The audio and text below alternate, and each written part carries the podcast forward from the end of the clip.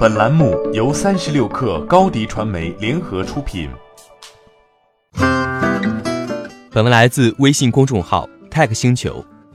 在微信小程序中试水一年后，美团 App 何时上线自己的平台小程序一直备受关注。Tech 星球独家获悉，美团 App 小程序已经上线。这是继微信、支付宝、百度、今日头条等九大小程序平台后第十家加入小程序之战的平台。目前，美团小程序上线的案例是墨迹天气以及一些小游戏。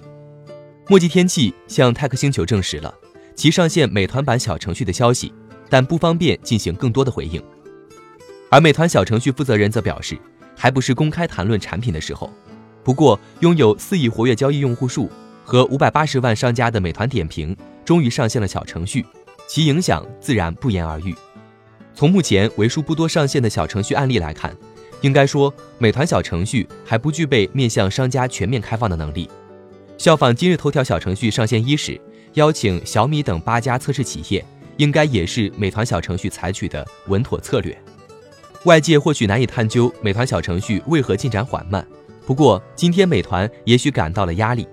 百度在二零一九年将智能小程序提升到战略层面，源于小程序将自己从过去只能搜索信息升级到链接服务的能力跨越。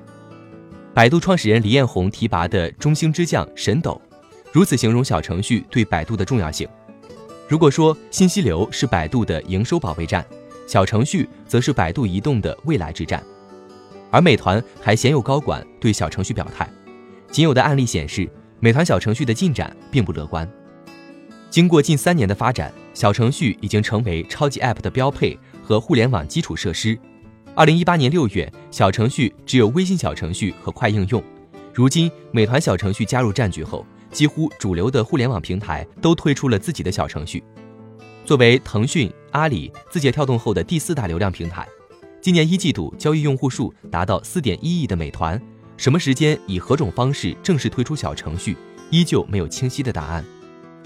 小程序的竞争已经远不在 H 五层面，超级平台正通过小程序将各种能力输出到 B 端商户，最终更好的服务 C 端消费者。如果美团的目标是成为服务业的亚马逊，与腾讯、阿里、字节的小程序决战中，自然不容败落下风。